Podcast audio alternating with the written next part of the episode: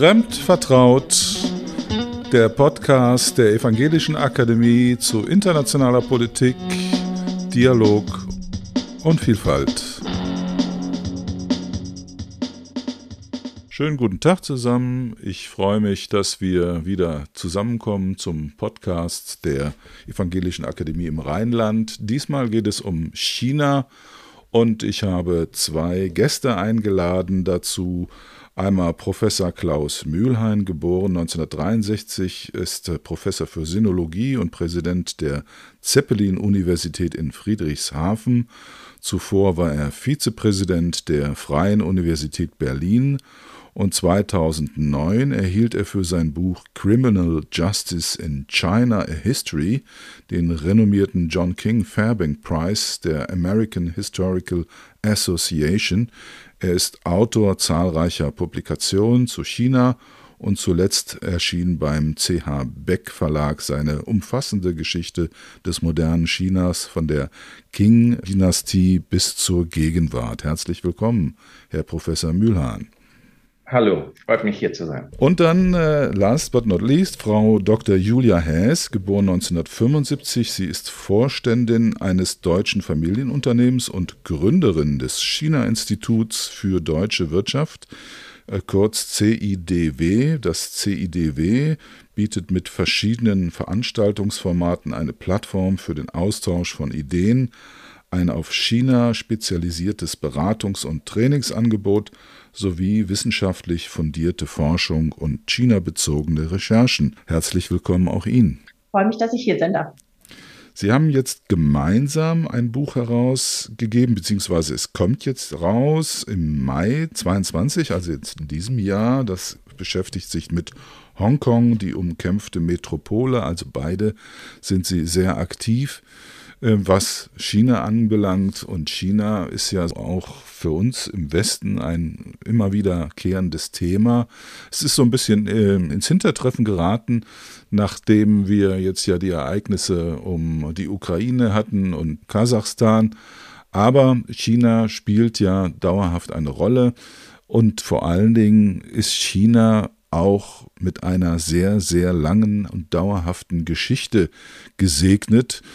Heute spricht man davon, dass es eine Supermacht ist, aber kann man eigentlich sagen, dass es immer schon eine Supermacht war angesichts der über 2000-jährigen Geschichte? Also man kann, äh, glaube ich, auf jeden Fall sagen, dass China in dieser langen Geschichte ähm, schon die Welt äh, in der Vergangenheit dominiert hat. Natürlich nicht die ganze Zeit, aber es gab schon Momente, wo China eine ganz führende Position hatte in Ostasien oder eben auch sogar in der Welt, würde ich sagen. Etwa Mitte des ähm, 17. Jahrhunderts und bis Mitte des 18. Jahrhunderts hat China wirklich die Welt dominiert. Es war wirtschaftlich äußerst äh, entwickelt. Es war militärisch führend. Das hatte eine der, ich glaube, das vergisst man, es hatte eine der beeindruckendsten Militärkräfte äh, in der Geschichte der Welt wirklich. Äh, das hatte dann auch erlaubt, äh, eine große Expansion durchzuführen. Also insofern kann man schon sagen, wir, haben immer lange gedacht, China kommt sozusagen aus dem Nichts oder war immer arm oder war immer ohnmächtig und das stimmt also ganz sicher nicht. Mhm. Ich glaube aber, die Perspektive sozusagen ab dem 19. Jahrhundert, die wir ja meistens haben, äh, die zeigt eben eher ein China, was von seiner Macht so ein bisschen vielleicht heruntergestoßen wurde von den europäischen Imperialisten. Ähm, die haben damals versucht, ihre, ihren Handel mit China auszubauen und ähm, sind deswegen eben auch nach China gereist, haben dort versucht, ähm, auf Fuß zu fassen. Dann gab es dort auch zwei Opiumkriege, die China beide verloren hat und in deren Folge dann auch eben mehrere europäische Mächte verschiedene ähm, Regionen beherrscht haben. Und ähm, dann gab es noch jede Menge politische äh, Umbrüche. Und ähm, trotz allem muss man sagen, auch während dieser ganzen Zeit war es eigentlich immer Chinas Bestrebung, wieder zu dieser alten Macht zurückzufinden. Und deswegen ist dieser Aufstieg gar nicht so überraschend, sondern die sind eigentlich jetzt wieder da, wo sie schon seit sehr langer Zeit wieder hin wollten. Ja, ich glaube auch, das kann man so sagen. Ähm, ich meine, klar, wir haben jetzt in einem Schnelldurchlauf sozusagen die moderne Geschichte Chinas nochmal eben rekapituliert ähm, nach dem Zusammenbruch des Kaiserreiches haben Sie ja ähm, schon erwähnt, äh, eben verschiedene Umbrüche, vor allen Dingen aber der Bürgerkrieg zwischen dem nationalen Lager und dem kommunistischen Lager und dem Sieg dann letztlich äh, der Kommunisten unter Mao Zedong und ja, dem Restbestand sozusagen der Nationalisten auf Taiwan. Bis heute bleibt diese Spannung erhalten. Aber bevor wir dazu kommen, vielleicht einmal die Frage noch, ob China jetzt nach dem Wiederaufstieg und vor allen Dingen auch dem Wiedereinnehmen des Platzes an der Spitze, vor allen Dingen auch der Wirtschaftsmächte, muss man sich die Frage ja stellen, nach dem Aufstand 1989 äh, auf dem Platz des himmlischen Friedens in Beijing, da wurde dieser Aufstand dann blutig niedergeschlagen. Ist China seitdem auf dem Weg dahin, eine autoritäre Macht zu werden? Also ich glaube nicht, dass man sagen kann, seitdem, äh, nach dem Massaker unmittelbar war es natürlich erstmal international isoliert. Die, der Westen war sehr geschockt. Und man muss aber sagen, dass ungefähr ab 1992 eigentlich dann doch auch wieder eine Annäherung mit äh, dem Westen stattgefunden hat. Und dann war eigentlich erstmal eine relativ große Liberalisierung, auch ein wirtschaftlicher Aufstieg. Und im Prinzip ging das auch so weiter bis Anfang der 2010er Jahre. Und ich glaube, erst dann, äh, nach den nach im Grunde 2010 sehen wir wieder wirklich äh, eine, sehr, eine sehr autoritäre Phase. Und äh, diese Phase ist natürlich mit der Person äh, Xi Jinping sehr stark verbunden. Ja, Xi Jinping ist ja der neue starke Mann in China. Woher kommt er? Welchen Machtanspruch vertritt er? Was will Xi Jinping? Also ich glaube, zunächst müssen wir einfach mal festhalten, es ist nicht nur diese eine Person, Xi Jinping, auch wenn es natürlich so wirkt, sondern ähm, da ist natürlich eine ganze Riege um ihn herum, die ihn im Prinzip auch aufgebaut und dorthin gebracht hat. Man muss aber auch sagen, wir wissen eigentlich viel zu wenig, denn normalerweise, ähm, wenn wir analysieren, was in China so passiert, dann basieren wir unsere, unser Wissen, unsere äh, Kenntnisse eigentlich vor allen Dingen auf den schriftlichen Dokumenten, auf den Redemanuskripten und so weiter das, was wirklich im Inneren passiert, äh, die Gespräche, die stattfinden, die Tendenzen, die es gibt und so weiter, die dringen eigentlich gar nicht nach außen. Und ähm, deswegen verstehen wir eigentlich viel zu wenig, wie die Dynamik innerhalb der Partei wirklich ist. Das müssen Sie sich vorstellen, wenn wir jetzt über sagen würden, also wer ist ein Politiker und reden und können nur seine Reden analysieren. Und das ist so ein bisschen die Situation, in der wir stehen, auch mit Xi Jinping. Alles, was wir von dem Mann wissen, äh, sind im Grunde seine politischen Reden oder seine Reden äh, im Fernsehen und vor, vor den Parteitagen und so. Die sind aber wahrscheinlich noch nicht mal von ihm geschrieben worden. Äh, aber deshalb, das muss man sich immer vorstellen. Jetzt ist aber die andere Frage, was wissen wir über Xi Jinping? Und wir wissen, äh, dass er, natürlich sein Vater war bereits ein sehr wichtiger, einflussreicher Staatsmann, Politiker, Führer in der chinesischen kommunistischen Partei. Xi Jinping ist deshalb in der Kulturrevolution auch sehr stark diskriminiert und kritisiert worden, weil in der Kulturrevolution sind alle die angeklagt worden, deren Väter wichtige Positionen hatten in Partei oder Regierung.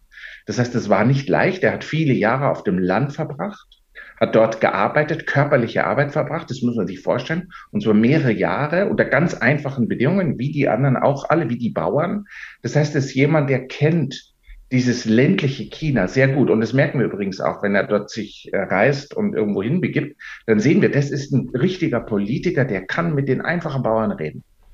Die, äh, die verstehen ihn. Ne? Und wenn ich das vielleicht noch kurz äh, ausführen darf, nach dieser Zeit in der Kulturrevolution ähm, ist er natürlich zurückgekommen ähm, in, in, in erstmal untere Ämter, hat sich sehr hart nach oben gearbeitet, das ist ein Mann, dem ist nichts geschenkt worden. Das muss man sich vorstellen. Der, ist, der hat die gesamte, sozusagen jede Etappe in der Parteihierarchie musste der äh, vollenden, vom Kreisvorsitzenden bis hin nach oben. Er hatte keine Privilegien. Und vielleicht ein letzter Gedanke noch dazu, was auch sehr spannend ist, sein Vater. Er war eben ein Reformer. Der war ein Liberaler. Ja, das, äh, deshalb, als Xi Jinping an die Macht kam, waren viele der Auffassung, dass sein Vater, der war in Guangdong Provinzchef, also in der, in der Region, die am liberalsten war, direkt neben Hongkong. Ne? Und da war eigentlich die Erwartung, dass Xi Jinping auch sehr, ein sehr liberaler, wirtschaftsfreundlicher äh, Führer sein wird. Aber das ist ja nun nicht eingetreten. Ja, im Gegenteil. Er hat eigentlich dann die Partei wieder in alle Bereiche äh, des Lebens reingebracht, von der Wirtschaft bis über die Gesellschaft. Und ähm, ja, es ging eigentlich eben ein sehr starker Wandel äh, in der Strategie der Partei vor, nach seiner Präsidentschaft. Sie hatten gesagt, dass er wirklich alle ähm, Stationen des Parteilebens durchlaufen musste, wirklich von ganz unten angefangen hat, mit den Bauern reden kann und so weiter. Dann müsste man doch eigentlich annehmen, dass er auch relativ beliebt ist in China. Weiß man was darüber? Wie sind seine Beliebtheitswerte? Wie kommt er an? Wie betrachten ihn die Chinesen selbst? Also ich, glaub, er, ich glaube, dass er es unter den einfachen Leuten sehr, sehr beliebt ist. Und jetzt die Frage, wer sind die einfachen Leute? Aber das ist sicherlich auf dem Land. Und äh, viele Arbeiter, viele Leute, die sozusagen selbstständig sind in den Städten, arbeiten, äh, ich sag mal, als Fahrer, der Reparateur, als, als, als Taxifahrer, als, als die kleine Geschäfte haben und so. Unter denen ist er sehr beliebt. Ich glaube, die im Bereich der Intellektuellen, also der Gebildeteren, auch der Unternehmer, der Wirtschaftler, ist es, ist die Perspektive sicher differenzierter. Was ist er denn eigentlich von der Ausbildung her? Hat er irgendwie eine spezielle Qualifikation? Er, hat, er ist Ingenieur, er hat damals studiert und wie viele äh, derer ein, äh, ein Ingenieur äh, studiert an der Uni und dann aber natürlich äh, sofort in den Staatsdienst. Ja, und jetzt äh, ist er an der Macht und äh, wie gesagt, der Umschwung, das hatten Sie gesagt, ist seitdem da. Er ist, China geriert sich immer autoritärer. Was heißt das denn in dem Falle autoritär? Also wir kennen ja ähm, Chinas Autorität äh, schon aus den Jahren noch unter Mao Zedong vor allen Dingen, wo wirklich auch viele äh, über die Klinge springen mussten. Dann natürlich die Kulturrevolution, die Sie erwähnt haben, wo viele, viele eben in höheren Positionen verfolgt wurden. Dann natürlich der Aufstand Platz des himmlischen Friedens mit den Folgen. Wie sieht die neue Autorität Chinas aus? Das ist eine sehr spannende Frage und gerade wenn man den historischen sozusagen Hintergrund sich vergegenwärtigt, den Sie uns ja auch gerade hier geschildert haben, dann wird natürlich deutlich, dass dieses heutige autoritäre System ganz anders funktioniert. Ne? Also es ist viel, es nutzt viel mehr ähm, Hightech, also Technologie der Überwachung, äh, Technologie auch um das Internet zu zensieren. Da gibt's ja all die ganzen Bots mittlerweile, die da unterwegs sind, ja, die sofort reagieren. Ich habe zum Beispiel auch eine Freundin in, in China, die etwas auf die sozialen Medien gepostet hat, äh, zum Beispiel über mein Buch. Und das war, das ist innerhalb von zwei Minuten verschwunden. Warum? Bloß weil in dem Buchtitel, im englischen Buchtitel steht äh, drin, from the Great Qing to Xi Jinping. Und dieses Wort Xi Jinping hat gereicht, ja, dass die Bots sofort zugeschlagen haben und weg war's. Äh, das bringt natürlich auch viele äh, in, in Aufruhr. Die Menschen sind da auch sehr empört. Also meine Freundin da war empört, weil sie sagt, das kann doch nicht sein. Ich, ich poste hier was und ist sofort weg.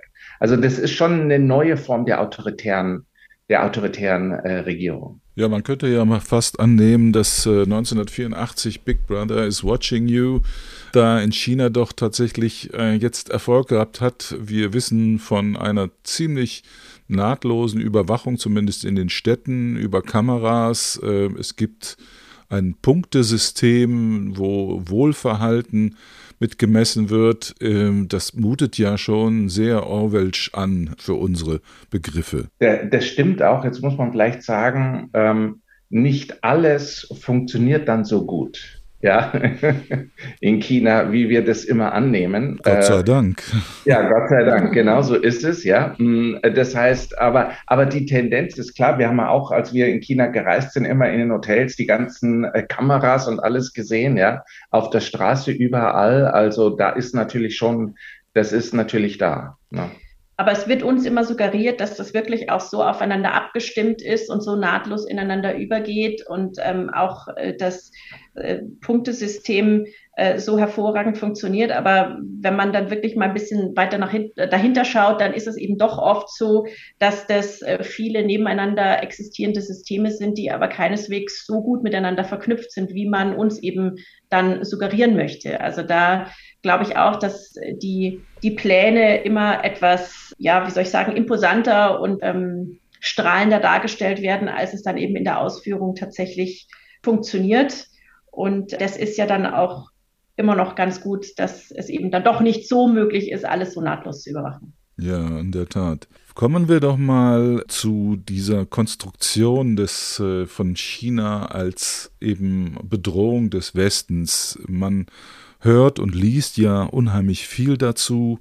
Ich habe jetzt gerade in der Zeitung Wissenschaft und Frieden ein, da gab es eine Sonderausgabe über China und die Bedrohung von die von China potenziell ausgeht.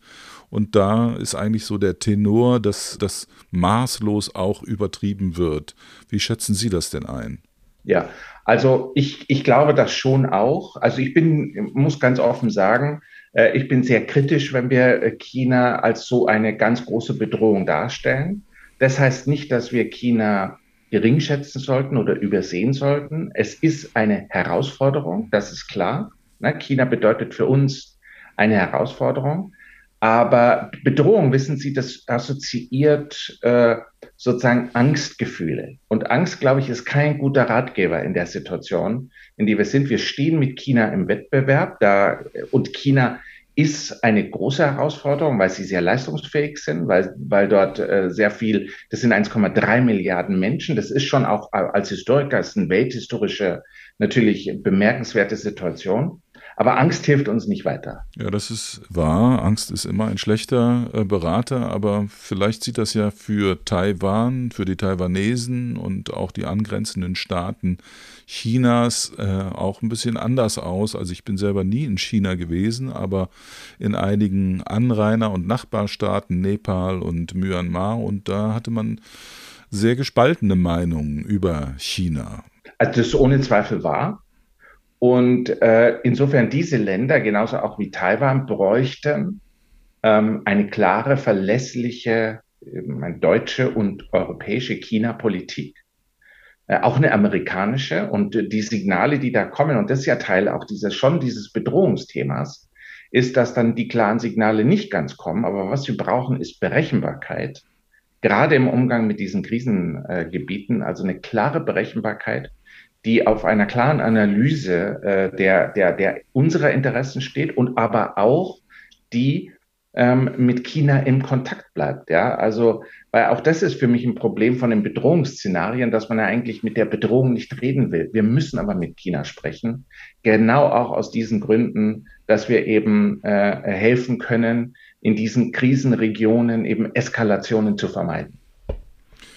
Ja, das kann man gut nachvollziehen. Das ist ja auch äh, passiert unter der Regierung Merkel. Die neue Regierung schlägt ja möglicherweise ein paar andere Töne an, zumindest war es im Wahlkampf so zu hören. Ähm, wie schwer wiegen denn in diesem Zusammenhang die Menschenrechtsverletzungen, die von denen ja immer wieder die Rede ist, also insbesondere die Unterdrückung der Uiguren, der muslimischen Minderheit in China?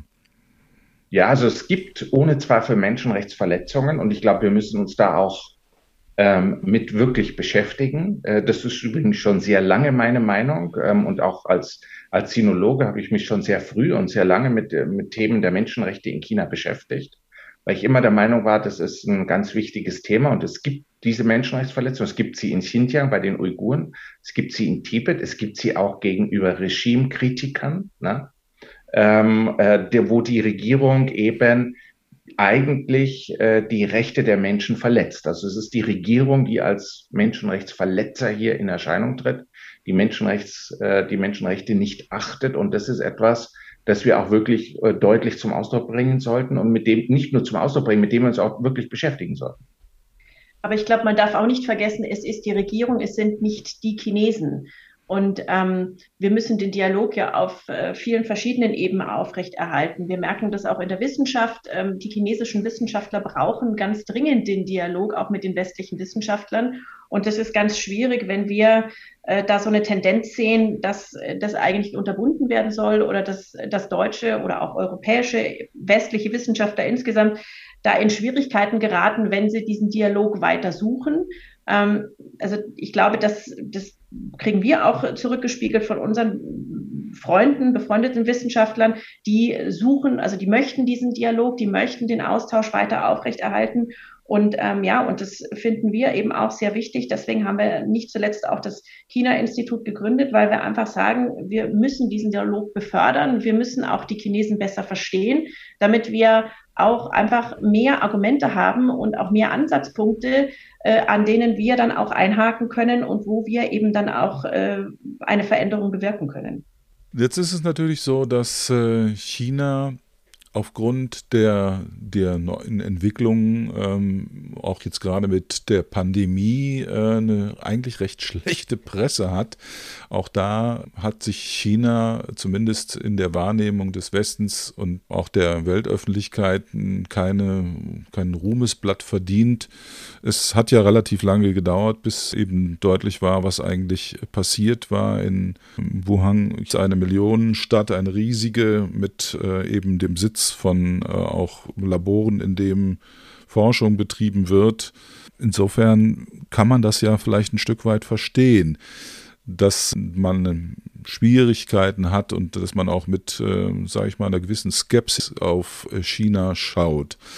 Dennoch, Sie haben vollkommen recht, äh, es bleibt uns auch gar nichts anderes übrig, als in äh, Kontakt und in Dialog zu bleiben.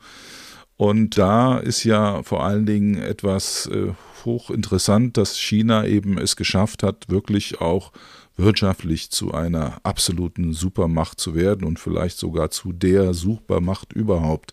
Wie ist denn dieser Aufstieg, der wirtschaftliche Erfolg der letzten Jahrzehnte von China zu erklären? Was gibt es da für Gründe? Also das äh, ist natürlich eine hoch äh, äh anspruchsvolle Frage, weil da gibt es sehr viele Gründe und im Endeffekt ist es auch etwas, was man sich vielleicht nochmal vor Augen halten sollte, ist ja eine Frage, die äh, ganz, ganz zentral ist. Denn nach dem Zweiten Weltkrieg ähm, ist es ja so, dass viele Regionen in der Welt versucht haben, eine ähnliche wirtschaftliche Entwicklung zu durchlaufen, einschließlich nachher auch Osteuropa, Lateinamerika. Und die Welt, glaube ich, hätte nicht erwartet, dass das ausgerechnet in China gelingt. Die Bedingungen waren denkbar und schlecht. 1978, am Anfang der Reformperiode, äh, war China eines der Länder mit dem niedrigsten Lebensstandard in der Welt. Es hatte eine industrielle Basis, die war klein und zerstört durch Mao und die Kulturrevolution. Ich meine, es waren 90, über 90 Prozent, ich glaube 95 Prozent waren in der Landwirtschaft tätig. Und als ich, ich bin das erste Mal 1985 nach China gereist und äh, da gab es zahllose äh, Regionen, die hatten kein Wasser, die hatten keine Elektrizität. Die große Werbung war damals, äh, dass sie einen Kühlschrank haben für ein Restaurant. ja, weil die ganzen, die meisten Restaurants hatten keine Kühlschränke. Und also deshalb, so muss man es verstehen. Und wie ist aber jetzt das passiert? Das ist ja Ihre Frage. Und eins ist sicherlich äh, diese, diese, die Marktliberalisierung, die da stattgefunden hat in den 80er Jahren, dass man eben etwas getan hat, was man in Osteuropa nicht getan hat. Nämlich angefangen hat, im Grunde den Markt wieder zurückzubringen im Sozialismus. Wir haben ja vorher Planwirtschaft, wir haben Staatsunternehmen. Und da geht man sehr mutig vor 1978. Eigentlich erstaunlich, dass man das macht. In einem kommunistischen System jetzt sagt, wir führen den Markt wieder ein. Und da sind die Bauern drauf äh, äh, gesprungen und das hat eine erste große Welle äh, hervorgerufen, aber es war ja nur die erste. Ja, und dann ähm, ist China eigentlich dem, ja, man kann sagen, ostasiatischen Modell gefolgt, das vorher auch äh, Taiwan und Korea äh, verfolgt haben. Sie haben nämlich die nationale Wirtschaft gestärkt. Sie haben die äh, erstmal geschützt, ein bisschen abgeschottet und haben die Unternehmen erstmal auf dem nationalen Markt erfolgreich werden lassen. Und ähm, das war auch sehr erfolgreich. Und da muss man aber auch sagen, ähm, dann kam auch dazu, dass die Unternehmer natürlich auch sehr findig waren. Die haben sich dann schon auch sehr, sehr stark am Westen orientiert.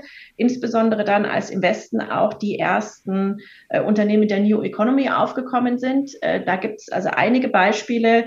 Äh, zum Beispiel Jack Ma ist äh, das erste Mal 1995 in den Westen gereist, nach USA gereist und hat dort erlebt, was äh, man mit dem Internet machen kann. Und ab da war er besessen von der Idee, dass man das Internet nach China bringen soll.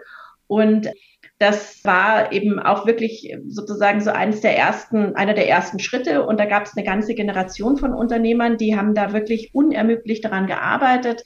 Die haben die Sachen aus dem Westen abgeschaut, die haben die äh, umgemodelt für den chinesischen Markt. Und dann gab es da einen ganz, ganz starken Wettbewerb. Also das neue Feature wurde sofort vom Wettbewerber äh, kopiert und verändert und verbessert, sodass die eigentlich in einer wirklich unglaublichen Geschwindigkeit diese Entwicklung der Innovation durchgemacht haben, die bei uns viel, viel länger gedauert hat.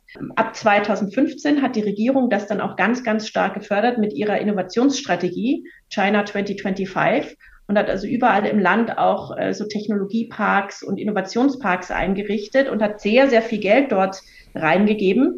Das sehen wir im Westen immer so ein bisschen als, naja, mit dem Gießkannenprinzip und das hat gar nichts gebracht. Aber es hat eben dann an den verschiedenen Stellen doch immer mal was gebracht und hat Unternehmen hervorgerufen und, und ja, auf den Markt gebracht.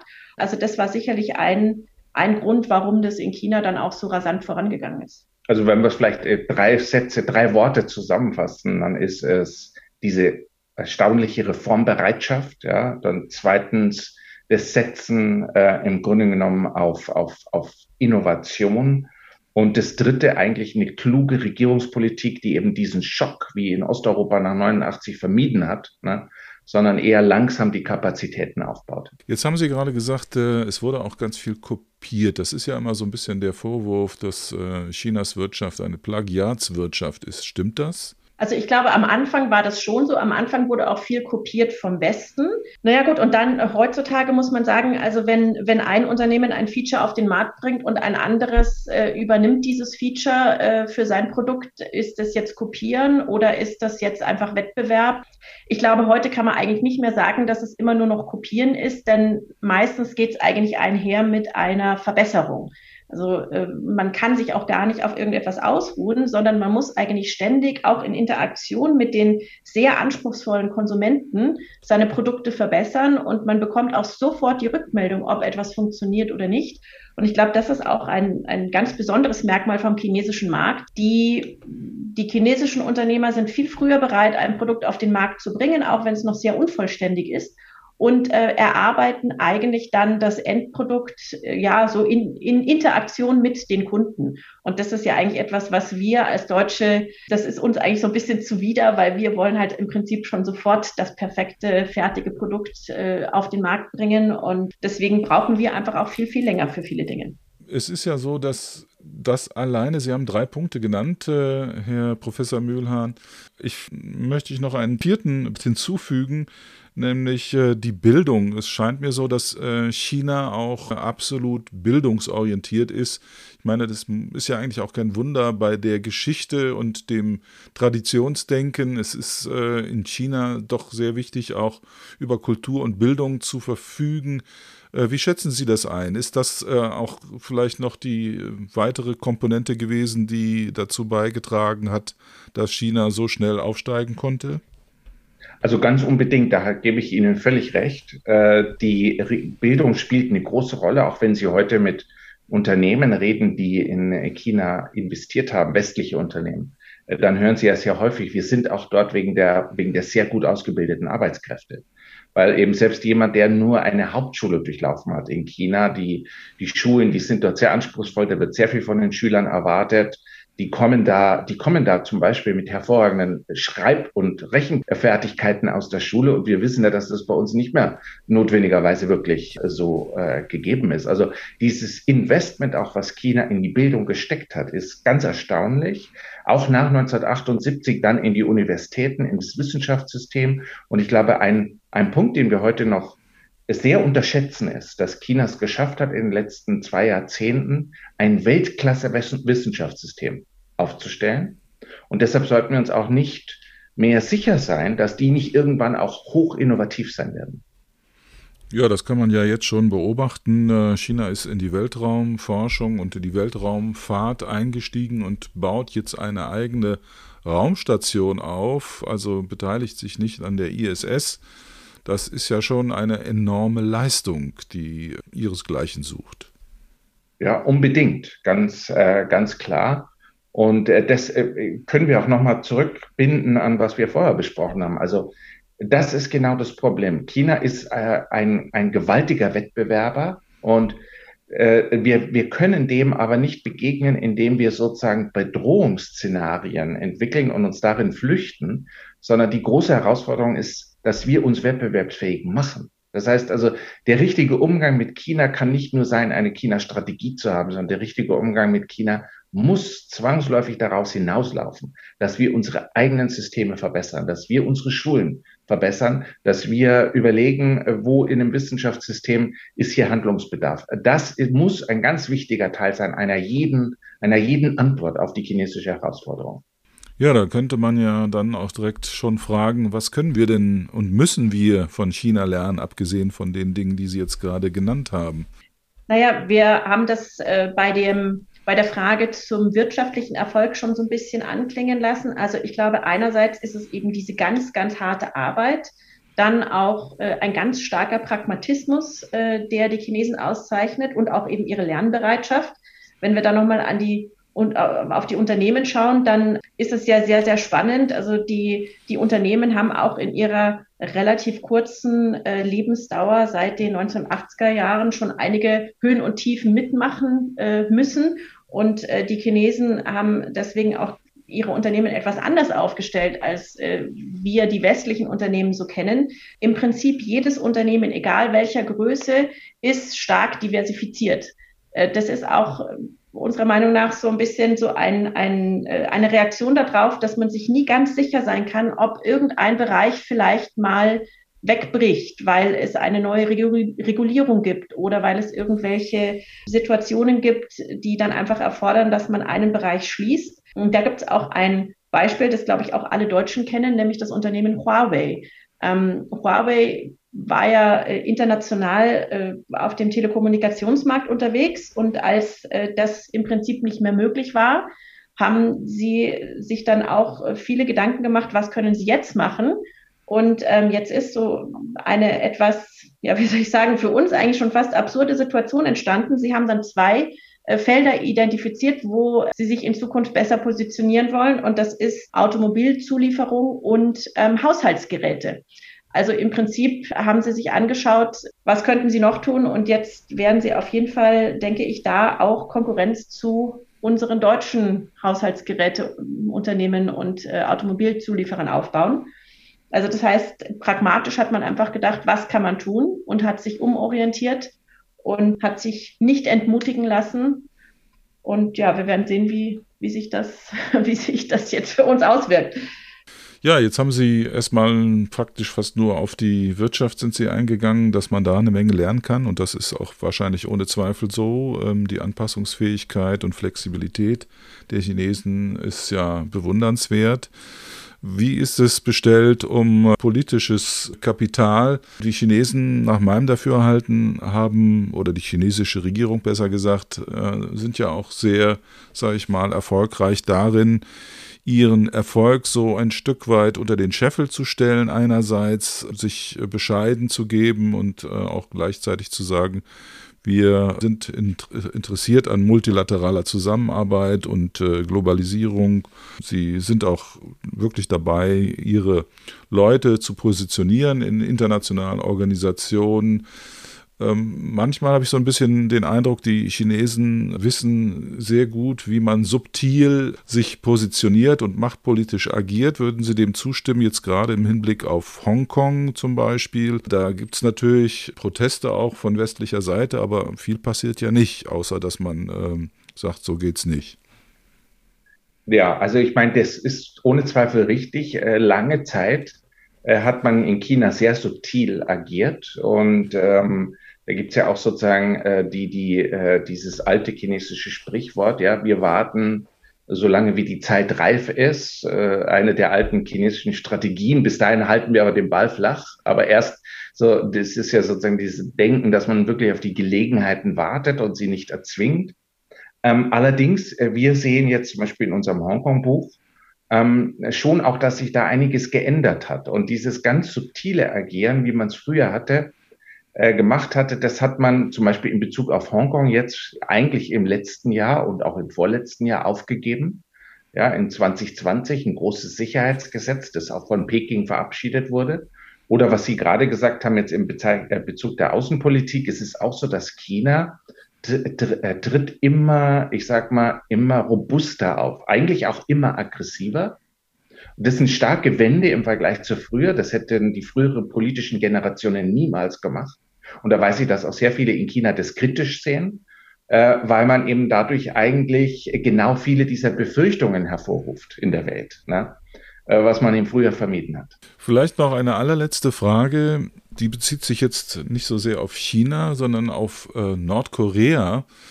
Ich habe immer so den Eindruck gehabt, Nordkorea ist äh, im Prinzip gemacht von China, um abzulenken sozusagen von den eigenen Erfolgen und dem eigenen Aufstieg. Äh, ist da was dran oder ist das äh, Humbug?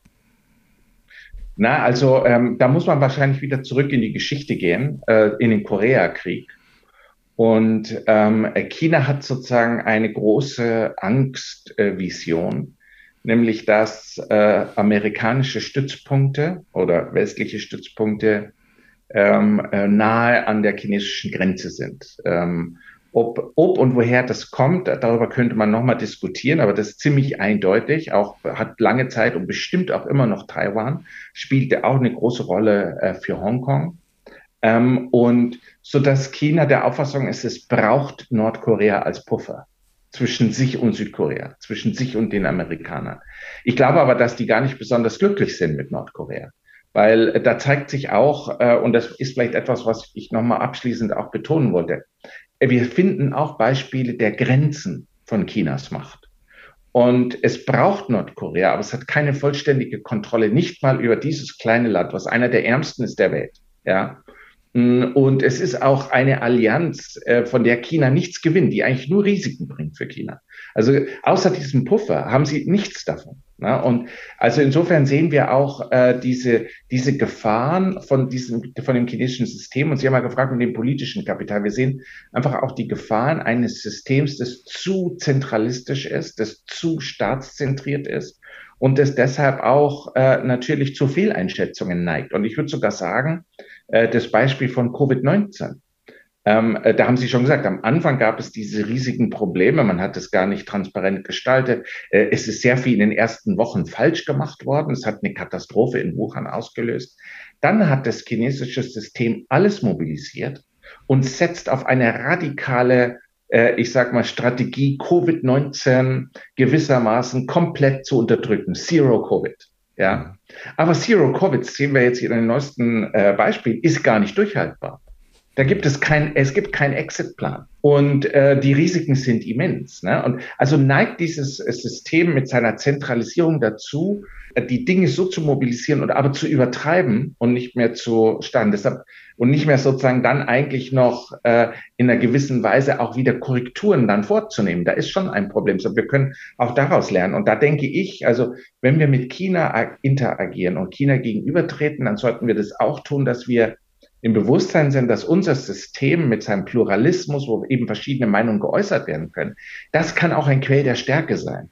Und so sollten wir das auch sehen. Dann bräuchten wir auch weniger Angst haben vor China, wenn wir wissen, ja, äh, äh, was, äh, was für uns spricht. Ja, allerletzte Frage, wenn Sie gestatten, was bringt die Zukunft? Worauf müssen wir uns einstellen? Im Jahr äh, 2022 sicherlich darauf, dass die Amtszeiten von Xi Jinping entgrenzt werden, also dass er praktisch verlängert, das erste Mal seit 78, dass einer der Führer eine dritte Amtszeit macht, dann würde er 15 Jahre regieren. Ich glaube, damit muss man rechnen. Äh, das wird kommen und deshalb, und ich würde das, das, das als Ansatzpunkt äh, nehmen, auch, ähm, dass wir sehen, da geht China auch in eine Phase von Unberechenbarkeit. Ne? Da niemand weiß, äh, wie das funktioniert, denn was gut für Xi Jinping ist, muss nicht notwendigerweise gut sein für die Partei und sowieso auch nicht für das Land. Und ich, ich, ich finde, wir sehen einfach, dass die Risiken steigen. Äh, Xi Jinping nimmt das Land in, ein, in eine Region, ähm, mit starken Veränderungen, die wir sehr schwer vorhersehen können. Und äh, die Ausschläge nehmen einfach zu. Und deshalb meinte ich auch mit dem Covid-19, ne? Ähm, und die Risiken nehmen dadurch auch zu. Ja, ich bedanke mich ganz, ganz herzlich für das Gespräch. Vielen Dank an Sie beide. Und ja, ich bin gespannt, was sich davon tatsächlich umsetzen wird, von dem, was Sie so ein bisschen jetzt prophezeit haben. Danke für Ihre Einschätzung und alles Gute. Bis dahin. Tschüss. Ja, vielen Dank, Herr Klusmann. Tschüss. Dankeschön. Auch Tschüss.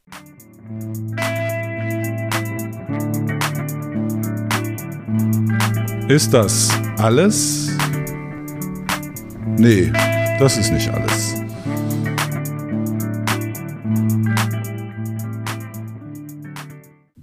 Das erste Mal, dass ich mich mal ein bisschen intensiver mit China beschäftigt hatte, das war als Schüler. Ich war durchaus geschichtsinteressiert und äh, China gab es einen Kurs.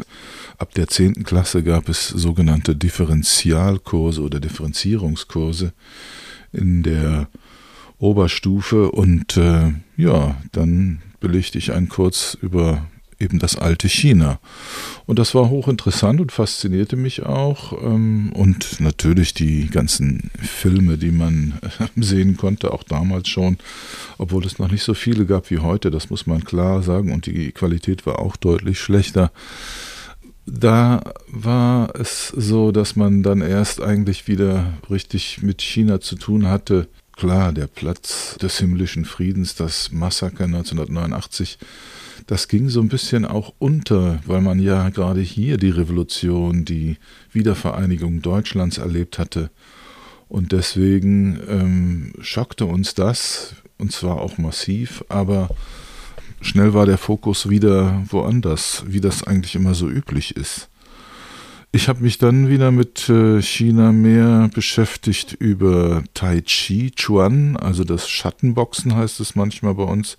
Das habe ich jahrelang praktiziert und fand das hocheffektiv und auch toll. Das ist so eine Art, ja, langsames Kung Fu, das eben immer überall, eigentlich in China, von auch vor allen Dingen alten Leuten, aber auch jungen Leuten morgens, äh, kann man das in den Park sehen, im schönen Wetter im Sommer da machen die da ihre Übungen. Das habe ich auch gelernt, die, den Yang-Stil, den authentischen. Dann der große Film natürlich, der letzte Kaiser von China, den ich sehr beeindruckend fand. Äh, wie gesagt, ich hatte mit China nur deswegen dann auch erst wieder richtig zu tun durch die Besuche von Nachbarländern, Nepal, wo ich als Trainer für Konflikttransformation arbeitete und dann äh, eben in Myanmar auch natürlich. Und in beiden Ländern ähm, war ganz klar, ach ja, und Indonesien natürlich auch. Da bin ich auch gewesen ähm, und dort äh, gibt es in Indonesien ganz viele Chinesen auch relativ einflussreiche Geschäftsleute auch sind und auch leiden mussten äh, als Minderheit unter Suharto. In Nepal war man wegen gerade allein der Tibet-Frage nicht besonders gut auf die Chinesen zu sprechen. Das, da versteht man sich eher doch auch traditionell und kulturell den Tibetern näher als den Chinesen sowieso. Nepal ist auch ein Pufferstaat zwischen Indien und China, die ja auch Rivalen sind letztlich auf ganz unterschiedlichen Ebenen und äh, der Dalai Lama, der ja in Indien lebt, indischen Exil lebt, der ist natürlich auch nicht so gut auf die Chinesen zu sprechen, obwohl er eigentlich immer derjenige gewesen ist, der versucht hat, friedliche und gewaltfreie äh, Wege zu gehen. In Burma sind natürlich die ganzen Rohstoffe, also das Land ist ja unermesslich reich, hat also Gold, Edelstein, alle wertvollen Mineralien und sonstigen wertvollen Tropenhölzer und äh, im Erdboden schlummert davon, wissen wir noch nicht sehr viel. Dort waren die Chinesen im Norden natürlich, wo eine gemeinsame Grenze auch ist. Insofern gab es auch von chinesischer Seite erhebliche Interessen, sich zum Beispiel im Energiesektor dann äh, zu beteiligen. Und das taten die auch und waren überall im Hintergrund als Geschäftsmänner erfolgreich tätig und haben da auch Investitionen getätigt und von daher Arbeitsplätze ja immer wieder geschaffen. Aber das ist so ein bisschen wie China überall in Afrika. In Äthiopien zum Beispiel haben die Chinesen ganz klipp und klar eigentlich den Straßenbau mit erstmal angestoßen, sind dann aber auch von den Äthiopiern selber ähm, ersetzt worden. Die machen das inzwischen auch sehr gut. Aber äh, alles andere, große Gebäude, Infrastruktur wird von Chinesen gebaut und meist auch mit chinesischer Hilfe und Unterstützung. Das heißt, da ist eigentlich auch der äh, einfache Arbeiter chinesisch und nicht eben äh, äthiopisch oder äh, tansanisch. China spielt eine Rolle immer größer, immer mehr, immer stärker. Ich glaube aber, China hat auch ganz viel zu bieten. Ich habe mich in den letzten Jahren dann auch verstärkt äh, über den Umweg von der Lehre des Buddha und der Auseinandersetzung mit den verschiedenen Traditionen, wie sie zum Beispiel in Japan äh, gewachsen sind und eben in, in Myanmar, in äh, Sri Lanka, wo ich auch war, ähm, da hat man ja ein ganz eigenes Verständnis äh, vom Buddhismus entwickelt und eine neue Tradition geschaffen. Da hat sich ja eine gewisse Vermischung schon auch ergeben, insofern, dass jetzt äh, Chinesen auch äh, sich mit den Lehren von Buddha auseinandergesetzt hat, obwohl er sich nie so durchsetzen konnte wie in den anderen asiatischen Staaten, die ich vorhin genannt hatte. China hat all diese Traditionen irgendwie mitverarbeitet, ähm, wenn jetzt auch wenig vom indischen Kontinent. Aber eben in diesen Nachbarländern treffen die unterschiedlichen Kulturen dann auch aufeinander, wie zum Beispiel in Indonesien und äh, in Nepal und äh, Myanmar und natürlich in anderen Ländern auch. Und dort waren die Chinesen, wie gesagt, immer nicht gut angesehen. Man hatte ein bisschen, also man hatte Respekt vor ihnen, aber man hatte auch ein bisschen Angst vor ihnen. Man wollte nicht so viel chinesischen Einfluss haben.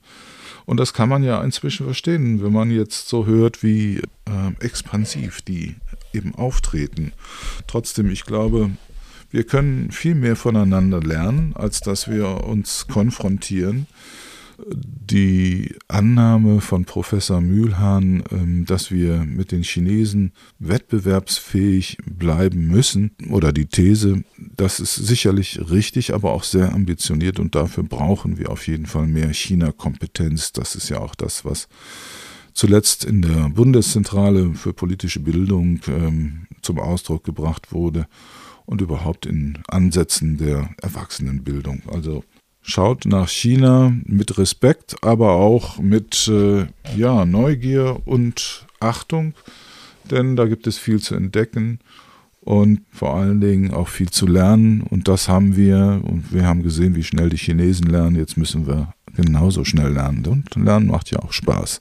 In diesem Sinne wünsche ich uns allen ein frohes 2022. Macht's gut.